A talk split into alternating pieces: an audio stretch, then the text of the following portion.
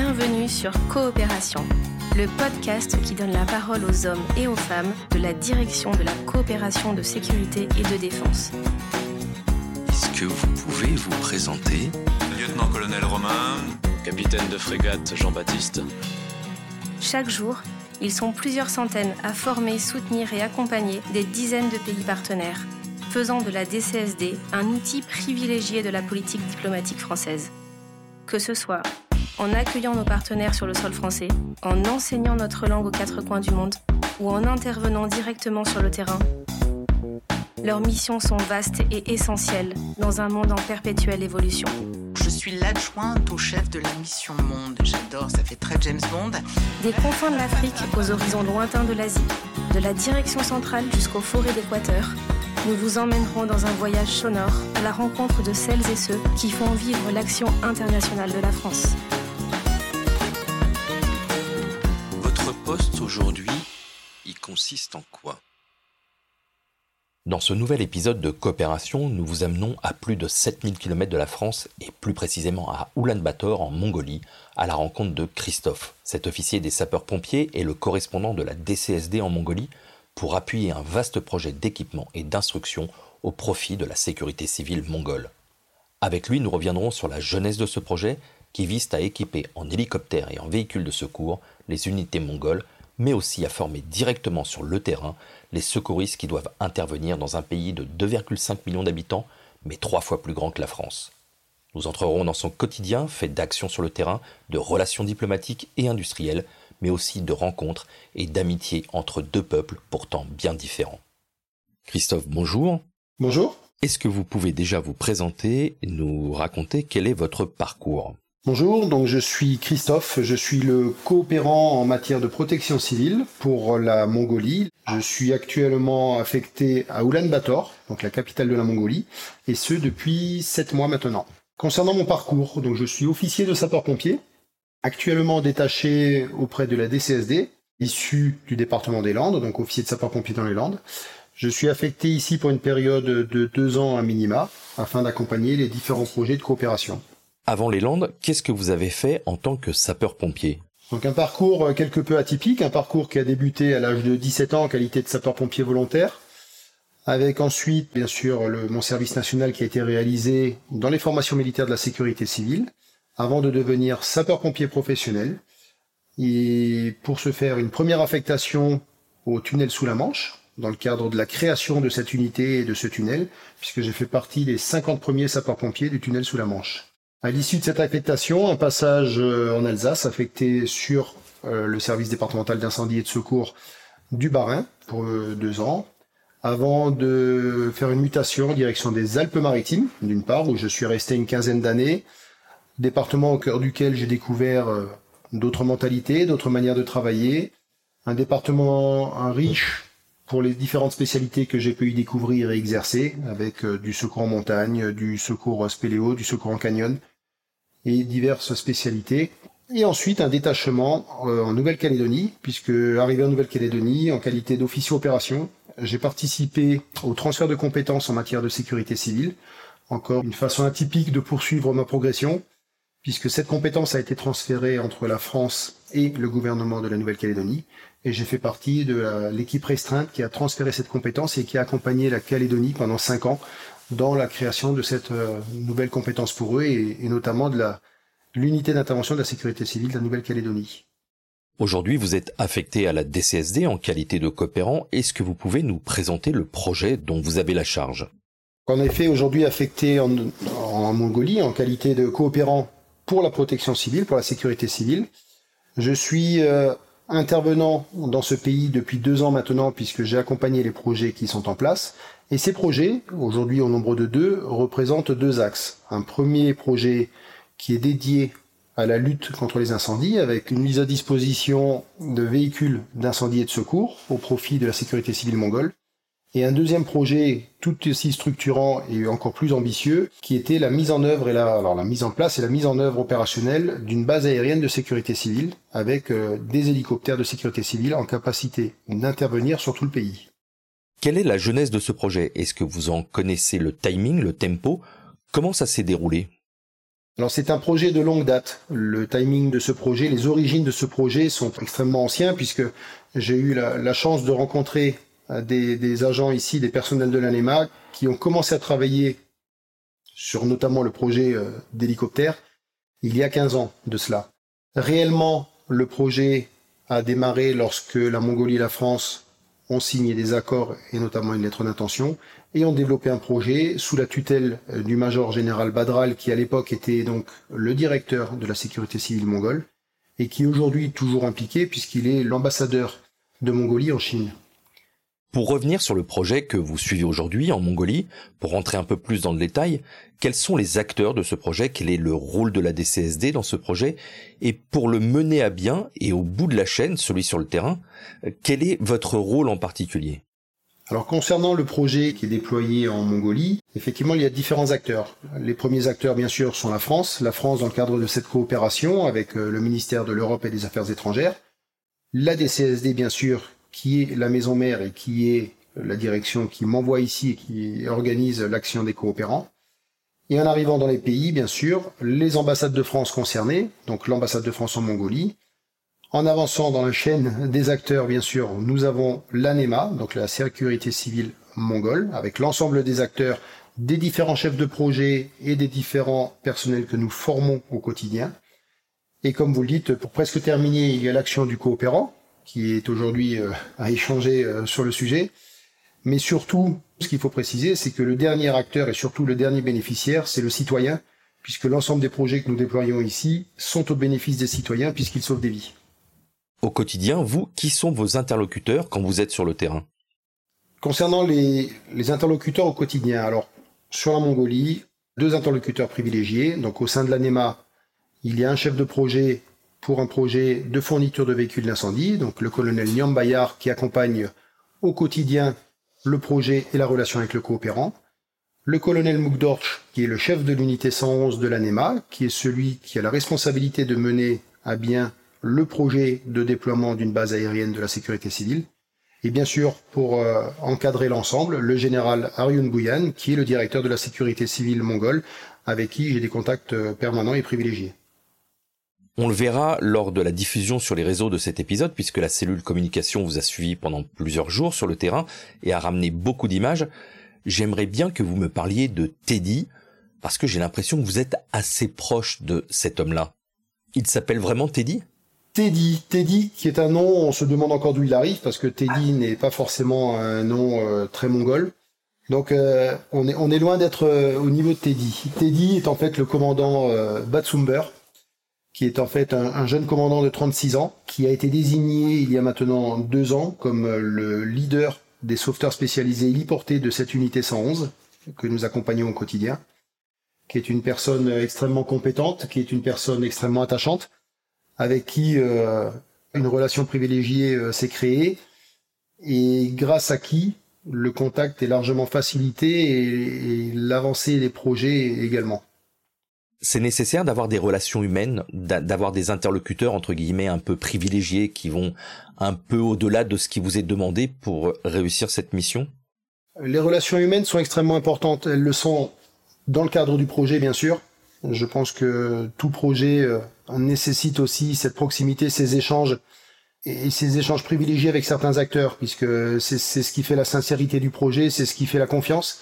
C'est ce qui crée une réelle confiance entre, d'une part, les bénéficiaires de ce projet, les coopérants qui œuvrent dans le cadre des différents projets, mais aussi de toutes les personnes qui sont autour de nous. le fait de se rapprocher de ces personnes, le fait d'être capable d'échanger sincèrement sur des métiers, puisque nous faisons surtout le même métier, puisque même si euh, on traverse la planète, euh, aujourd'hui j'ai fait 10 000 km pour intervenir et pour accompagner l'ANEMA, on se rend rapidement compte que nos actions sont, les mêmes, elles se ressemblent énormément, même si euh, la méthodologie peut être différente.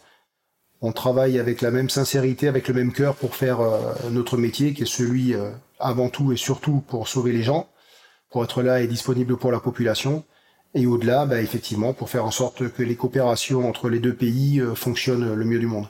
La confiance entre Teddy et d'autres personnes avec qui vous travaillez est essentielle, je suppose. Vous arrivez dans un pays pour la première fois qui est aux antipodes du vôtre.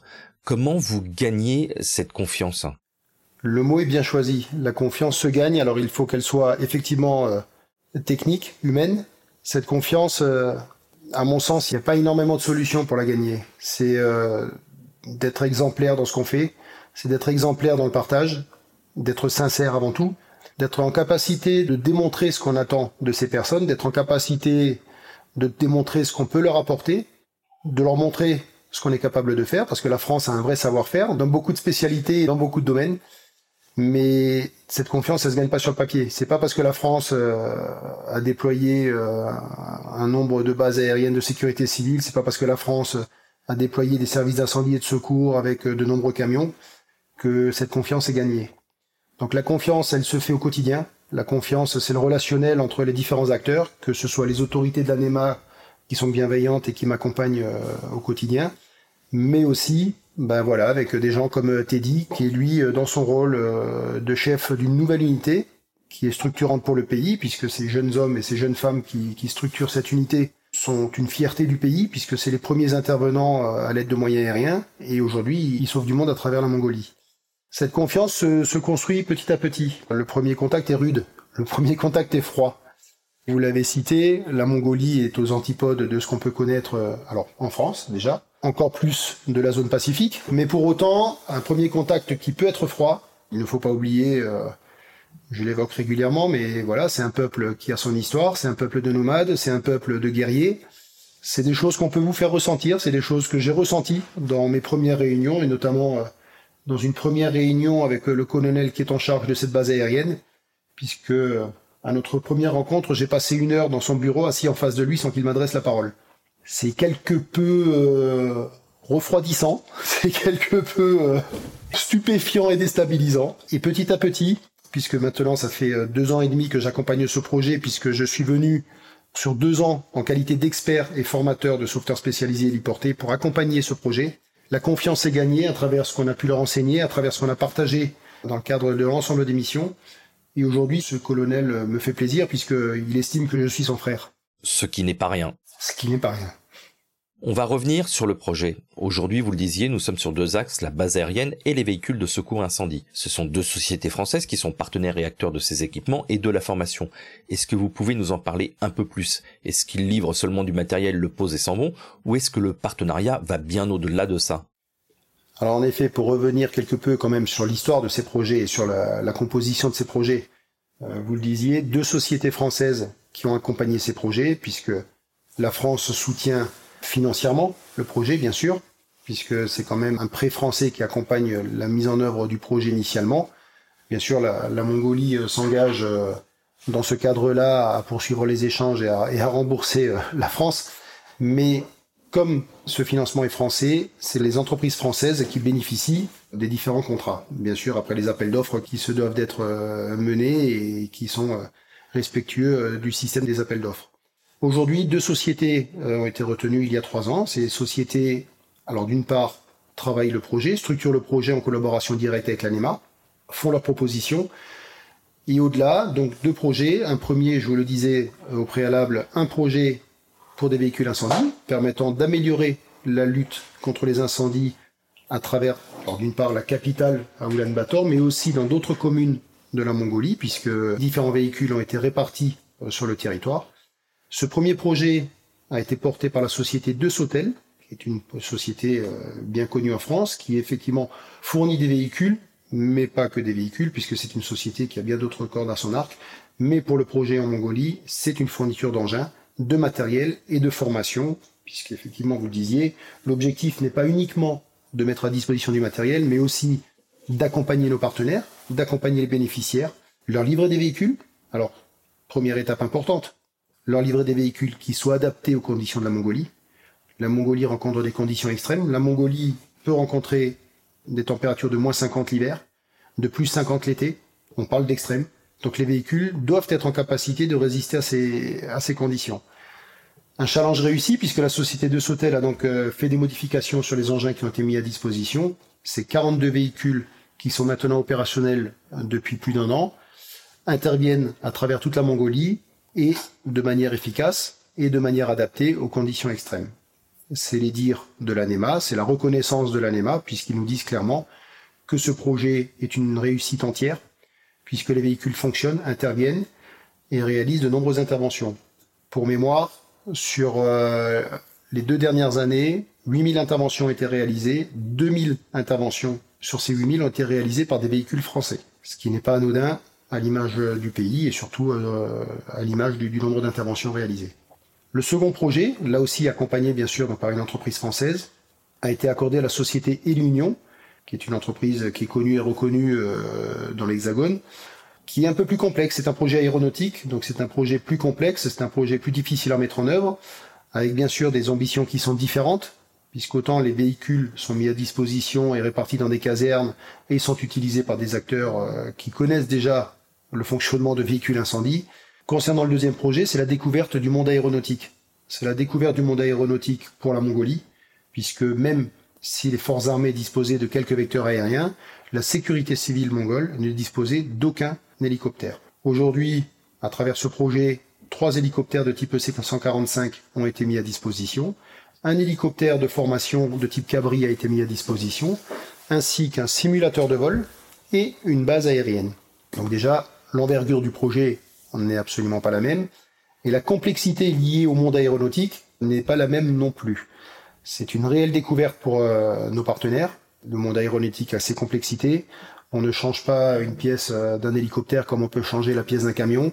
Il y a des règles qui sont bien établies, il y a des difficultés qui peuvent être rencontrées, et notamment sur la logistique.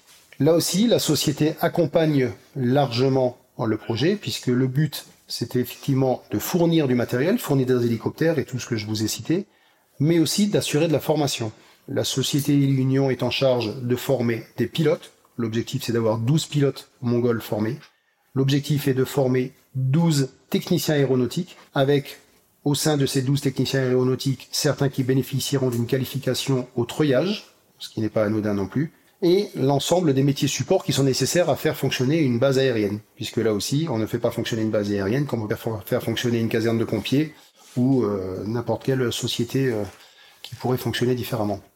Ce sont des projets limités dans le temps ou est-ce qu'il va avoir un accompagnement sur des projets à venir? Ces projets, initialement, doivent être limités dans le temps, forcément, puisque la France participe au financement, fait le nécessaire, on s'engage sur de la coopération, bien sûr, avec le suivi permanent, alors d'une part de la DCSD, mais aussi de la DG Trésor, puisqu'il y a un impact financier.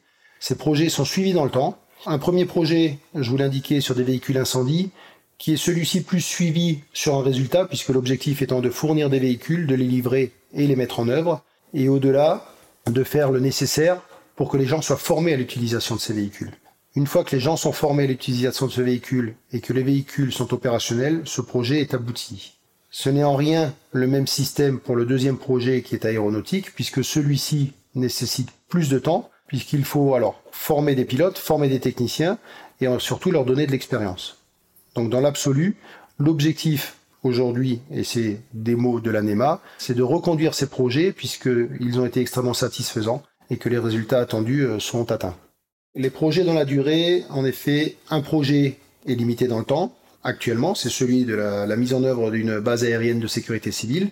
Et on a un second projet, donc celui euh, de la livraison des engins permettant de lutter contre les incendies, qui est de Sautel, qui lui est plutôt fixé, alors pas forcément dans le temps, mais surtout sur le résultat, puisque l'objectif c'était de livrer des engins de secours, c'était de former le personnel à l'utilisation de ces engins de secours, et à partir du moment où ces véhicules sont opérationnels, on peut qualifier quand même le projet de terminé et en soi de réussite puisque les autorités de sont absolument convaincues que ces engins sont aujourd'hui adaptés à la réponse opérationnelle en Mongolie et totalement euh, efficaces. Pourtant, pour la société de Sautel, et c'est bien que ce soit cette société aujourd'hui qui le fasse et cette société française qui fasse preuve de son savoir-faire, puisque la société accompagne également l'ANEMA dans le service après-vente et de la meilleure des manières. C'est quelque chose qui, est extrêmement important pour nos partenaires, puisque des expériences précédentes leur ont montré que c'était une des difficultés. Livrer des véhicules en Mongolie, c'est déjà une aventure, c'est pas forcément simple. Faire en sorte qu'ils fonctionnent, c'est une deuxième aventure, pour qu'ils fonctionnent de la meilleure des manières avec les écarts de température rencontrés ici. Mais au-delà, l'objectif, si on veut vraiment montrer la qualité des produits que la France est capable de mettre à disposition, c'est de faire en sorte qu'ils durent dans le temps qu'il soit efficace et qu'il soit opérationnel dans le temps. Pour le second projet, qui est donc dédié à la mise à disposition d'hélicoptères, c'est une phase qui est prévue sur trois années. Ces trois années, bien sûr, il y a un objectif à atteindre. L'objectif était de livrer le matériel, de livrer les vecteurs aériens, de former ces pilotes et ces techniciens et l'ensemble du personnel qui organise la base. Pour autant, aujourd'hui l'ANEMA arrive au terme de ses projets, puisque le premier projet de Sautel terminé, les véhicules réalisent des interventions, ils réalisent des interventions à travers tout le pays, et le projet L'Union aujourd'hui fonctionne. Depuis le mois d'avril 2022, les vecteurs sont opérationnels, réalisent des interventions à travers tout le pays, avec des personnels qui ont été formés par la DCSD et par la sécurité civile française dans le cadre des actions de coopération. Ces deux projets ont vocation à se poursuivre, c'était la question initiale, ils ont vocation à se poursuivre puisque la satisfaction de l'ANEMA, d'une part pour les camions, fait que l'ANEMA sollicite une seconde phase, une seconde phase qui sera dédiée à la fourniture de 15 échelles aériennes pour renforcer la réponse opérationnelle sur les immeubles, sur le bâtiment de grande hauteur et aussi sur les feux industriels. Donc l'objectif sera de livrer 10 échelles de 32 mètres, 5 échelles de 42 mètres, mais aussi des véhicules de lutte contre les feux d'hydrocarbures, comme dans la première phase. Il devrait y en avoir 3. Une deuxième phase également qui est prévue pour le projet hélicoptère, qui n'est pas dans ce cadre-là de la fourniture de moyens ou de vecteurs aériens, mais plutôt une phase d'accompagnement pour emmener cette unité et cette jeune unité aérienne vers l'autonomie opérationnelle. L'autonomie opérationnelle qui est nécessaire, c'est des missions qui sont importantes, c'est des missions qui, sont, qui peuvent être dangereuses, c'est des missions qui sauvent des vies, et pour que celles-ci soient réalisées de la meilleure des manières et avec le maximum de sécurité, l'objectif est d'accompagner donc l'ensemble de ces personnels vers plus d'expérience. Plus d'expérience parce que je vous le disais au préalable, ces pilotes, pour certains, sont des pilotes ab initio, c'est des pilotes qui ont commencé avec zéro heure de pilotage, c'est des pilotes qui ont été sélectionnés par euh, l'ANEMA, un bon nombre de jeunes mongols ont postulé, l'ANEMA a fait son tri, l'ANEMA a choisi euh, les personnes qu'elle estimait les plus compétentes, et aujourd'hui ces jeunes pilotes bénéficient d'un nombre d'heures assez restreint. C'est des personnels qui sont extrêmement euh, motivés, c'est des personnels alors, c'est une découverte pour moi au travers de toutes les formations que j'ai réalisées ici. L'ensemble de ces personnels sont, studieux, ils sont motivés, ils sont extrêmement motivés. Alors, on dira que c'est toujours facile d'être motivé pour une, pour une noble cause, mais euh, pour autant, il y a des difficultés. C'est des gens qui ont dû se mettre à l'anglais correctement, c'est des gens qui doivent travailler personnellement, c'est des gens qui s'investissent dans le temps, dans la durée. C'est des jeunes qui se sont engagés pour 10 ans pour pouvoir accompagner ce projet. Donc c'est des jeunes qui sont extrêmement performants. Moi j'ai été agréablement surpris à l'occasion de l'ensemble de mes formations de voir à quel point euh, ces personnels étaient réceptifs, étaient studieux, et à quel point ils étaient capables de retranscrire ce qu'on leur apprenait en, quelques heures. Donc c'est une bonne nouvelle. Donc oui, ces deux projets euh, sont voués à se poursuivre et à minima, donc euh, une seconde phase de livraison d'engins et d'accompagnement par la DCSD pour des formations, et dans le cadre de la réponse aérienne, là aussi, de la formation et aussi de la coopération avec la DCSD, puisque la DCSD dans le cadre de ces secondes phases, mettra là aussi à disposition des actions de formation avec des experts français, des experts de la sécurité civile française, pour former à nouveau des conducteurs pour les véhicules incendies, mais aussi pour former et pour accompagner et transmettre de l'expérience aux pilotes et aux mécaniciens de la base aérienne. Vous venez d'évoquer la partie opérationnelle en disant que ce sont des missions qui sauvent des vies. Aujourd'hui, ce sont des unités opérationnelles, elles sauvent vraiment des vies Alors ces unités et surtout les moyens mis à disposition par la France sont opérationnels. Donc c'est d'une part une belle image pour la France, bien sûr. Il faut quand même aussi reconnaître que si le projet est réussi, c'est que la coopération est réussie. Donc une belle image et une belle transmission, euh, alors d'une part de matériel français, mais aussi du savoir-faire français, qui est, c'est, important. Ce qui est intéressant, c'est que c'est surtout la NEMA qui le souligne d'une part, les autorités de la NEMA qui reconnaissent ce qu'il en est, et aussi la reconnaissance de la population. Parce que oui, effectivement, ces, moyens qui ont été mis en œuvre aujourd'hui sauvent des vies. Les véhicules font des interventions, les véhicules traitent des incendies. 8000 interventions sur les deux dernières années sur la Mongolie, 2000 interventions traitées par les véhicules français. Ça, c'est pour la partie incendie. C'est pas anodin, puisque sur l'ensemble, les véhicules ne représentent que 42 véhicules sur un parc euh, relativement important en Mongolie. Eh bien, les 42 véhicules envoyés par la France ont réalisé aujourd'hui 2000 interventions notamment sur la caserne numéro 10, qui est la caserne la plus ancienne et la plus importante du centre d'Ulan-Bator, où l'un des véhicules qui a été mis à disposition a réalisé plus de 350 interventions. C'est le véhicule qui a fait le plus d'interventions durant ces deux dernières années. Concernant les hélicoptères, les hélicoptères sont opérationnels avec leurs équipages depuis le mois d'avril 2022. Depuis le mois d'avril 2022, ces hélicoptères ont réalisé les interventions, le secours et le sauvetage de 120 personnes. Un grand nombre d'enfants, parce que malheureusement, beaucoup d'accidents arrivent à travers la steppe, beaucoup d'accidents euh, arrivent à travers euh, le pays, et ces hélicoptères facilitent grandement l'intervention. Traverser le pays peut prendre euh, des heures et des heures, voire des jours en voiture. Aujourd'hui, ces hélicoptères permettent soit d'intervenir plus rapidement, soit de rapatrier plus rapidement vers les hôpitaux de la capitale des gens qui ont été blessés, qui ont été traités dans les hôpitaux dans les différentes provinces. Pour exemple, récemment, une petite fille est tombée de cheval, elle est tombée de son cheval, elle a été traînée sur quasiment un kilomètre par son cheval, et l'hélicoptère qui était en retour d'intervention a été dérouté pour gérer cette opération, et cette petite fille a été rapatriée donc en urgence et dans les meilleures conditions vers la capitale, et aujourd'hui, tout le monde s'accorde à dire, et notamment la famille, que si la petite fille est vivante, c'est grâce à cet hélicoptère et grâce, de fait, à ce projet. La Mongolie, et notamment la capitale, a vécu récemment euh, d'importantes inondations. C'est quelque chose de rare, c'est pas quelque chose qui arrive euh, forcément euh, très souvent ici, puisque nous sommes dans un pays où il gèle huit mois de l'année. Mais cette année, l'été a été a été humide, l'été a été impactant pour la, la capitale et notamment le centre-ville. De nombreuses inondations et là aussi, là aussi, une opportunité opérationnelle puisque l'hélicoptère a été engagé pour récupérer in extremis une personne qui était prise par les eaux au pied de sa yourte et cette personne a été sauvée et cette opération a été retransmise par chance sur euh, les réseaux et notamment sur les télés locales. Donc une belle visibilité pour un projet et pour lequel bah, voilà, tout le monde s'accorde à dire que c'est des réussites et ce qui nous importe le plus, et ce qui importe le plus à NEMA, c'est que c'est les citoyens, c'est les habitants qui se rendent compte de cette efficacité et qui reconnaissent le résultat. Votre vision aujourd'hui de cette mission de formation, qui, on le voit, a du sens puisque effectivement ça sauve des vies, par rapport à ce que vous avez connu en France, notamment en Nouvelle-Calédonie, puisque vous avez été à la direction de montage de bases aériennes sur place, quelle est la différence? Comment vous pouvez les comparer, si c'est comparable bien évidemment? Les différents projets que nous pouvons mener, alors effectivement que ce soit en France, que ce soit euh, dans les dom-tom, que ce soit euh, à l'étranger dans le cadre de la coopération et notamment dans les actions de la DCSD, ils sont souvent comparables. Il y a une base commune, je vous l'ai dit tout à l'heure, la base commune c'est de sauver des vies. Donc euh, l'objectif il est là, c'est de réaliser un bon nombre de coopérations qui permettent de sauver des vies, mais pas uniquement. L'objectif c'est réellement d'accompagner nos partenaires les partenaires sont en demande de, bénéficier de l'expérience française parce qu'elle est aujourd'hui elle est reconnue.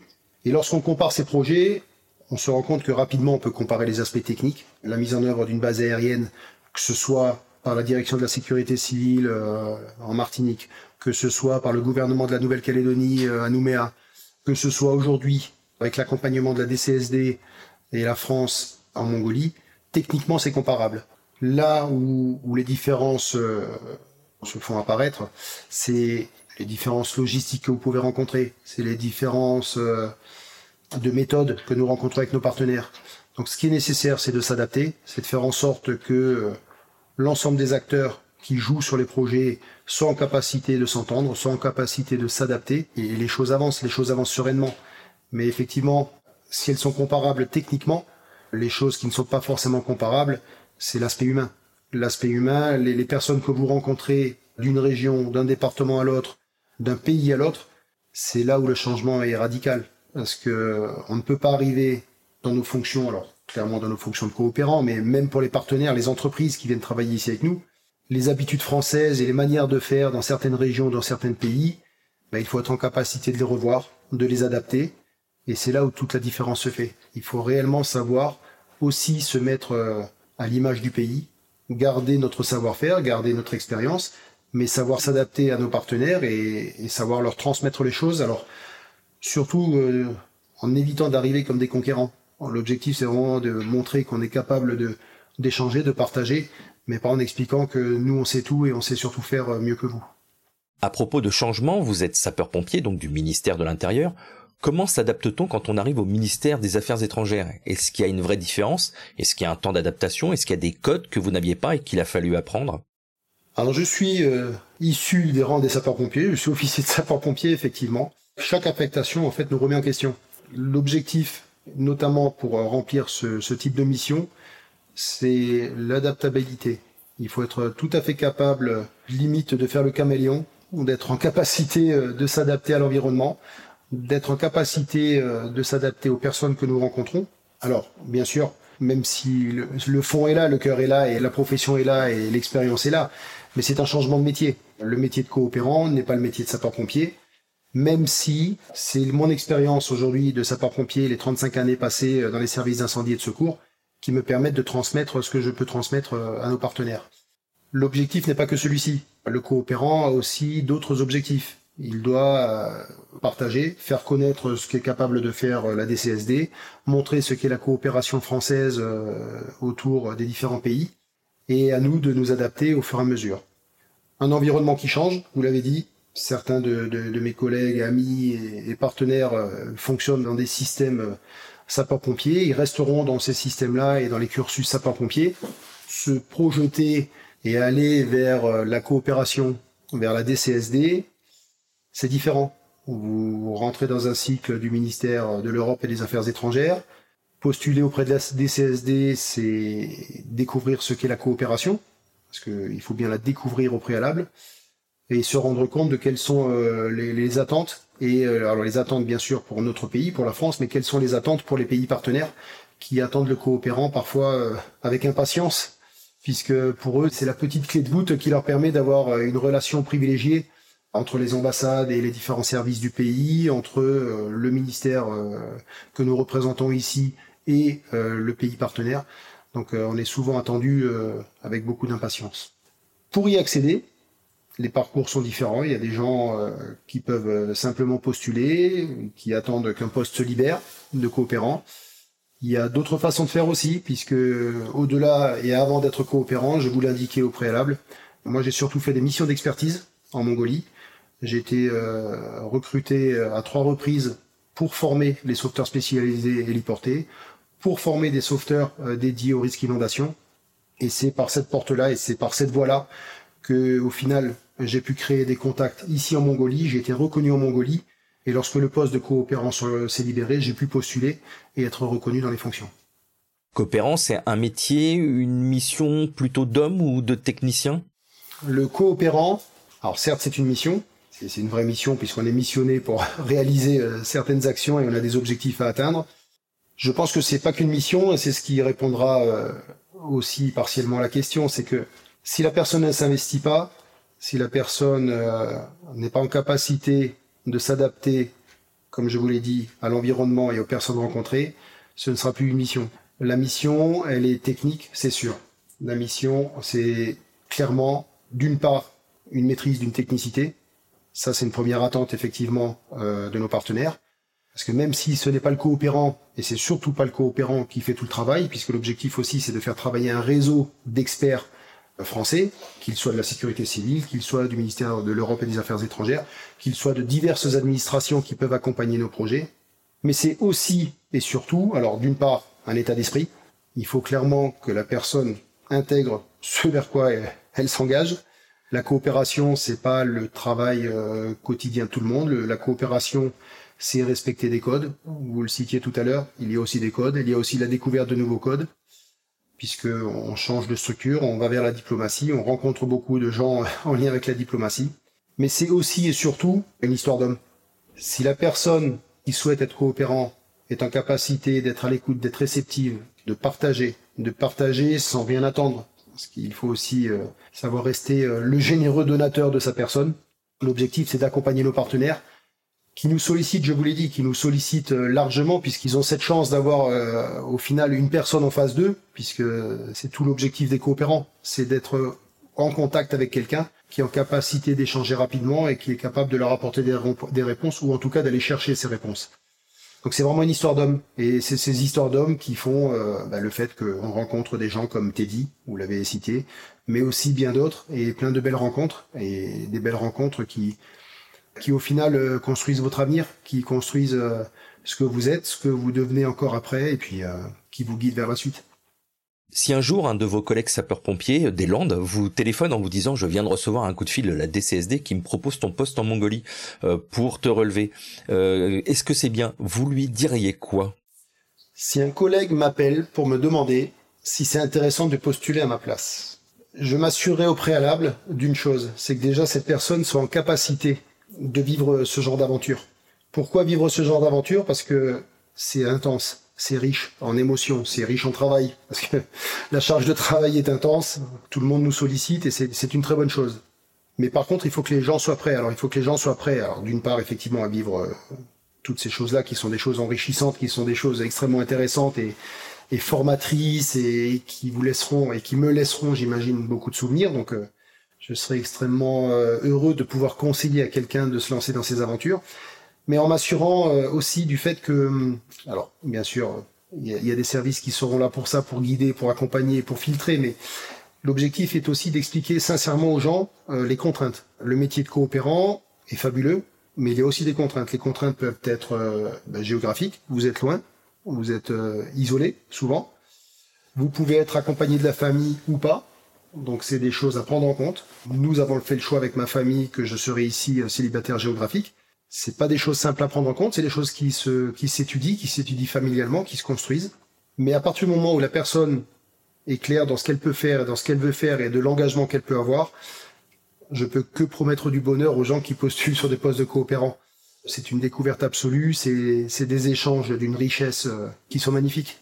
Euh, vous découvrez un pays, vous découvrez, euh, vous découvrez des coutumes, vous découvrez un mode de vie et vous découvrez, ben voilà, vous l'avez dit tout à l'heure aussi, tout un environnement qui est autour de nous, avec euh, d'autres directions, avec d'autres directions françaises, avec euh, le monde de la diplomatie, avec les contacts avec euh, tous les autres étrangers qui sont ici et toutes les autres ambassades et tous les autres techniciens. Donc une expérience extrêmement formatrice et enrichissante. Vous êtes aussi finalement un représentant de la France, un ambassadeur de la France en Mongolie? L'ambassadeur de France est unique en Mongolie. Alors il en a qu'un et j'ai la chance d'être accompagné en Mongolie, en Chine et en Corée par des ambassadeurs qui soutiennent ces actions de sécurité civile, qui sont présents au quotidien, qui accompagnent euh, l'ensemble des projets et des actions. Mais oui, le coopérant est aussi euh, à son petit niveau un ambassadeur de la France, mais plutôt un ambassadeur sur l'image française, sur la technicité française, en tout état de cause, dans ce qu'il sait faire et dans ce qu'il doit montrer qu'il sait faire. Mais c'est extrêmement important, vous avez raison de le souligner. L'image du coopérant est importante. Je vous l'ai dit, nous sommes le premier contact de nos partenaires. Les partenaires euh, nous observent, les partenaires nous jaugent, faut pas se leurrer, ils nous jaugent aussi. On partage des choses, et notamment si le coopérant a certaines spécialités, si le coopérant participe à des actions de formation, eh bien c'est des choses qui sont intéressantes parce que au, fil du temps et au fil des actions réalisées, au fil des échanges, eh bien, ils vous reconnaissent effectivement comme là aussi vous, le, petit ambassadeur euh, de cette technicité, de ce savoir-faire. Et c'est ce qui crée euh, toute la relation de confiance et toute cette relation qui nous accompagne au quotidien. Cette confiance est nécessaire. Les Mongols vous le font rapidement ressentir. Si la confiance est là, ils vous suivent. Pas plus tard que, l'occasion de, ce reportage et de ces quelques aventures vécues pendant deux journées euh, avec euh, le pôle euh, de la DCSD pour le partenariat et le rayonnement. On a eu l'occasion d'échanger avec nos partenaires et ils nous ont expliqué clairement que le formateur, comme l'instituteur, comme le, professeur, est quelqu'un d'extrêmement reconnu et quelqu'un d'extrêmement respecté, quoi qu'il en soit.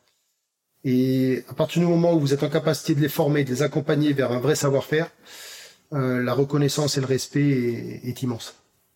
Pour conclure, même si j'ai déjà un début de réponse, vous êtes un coopérant heureux?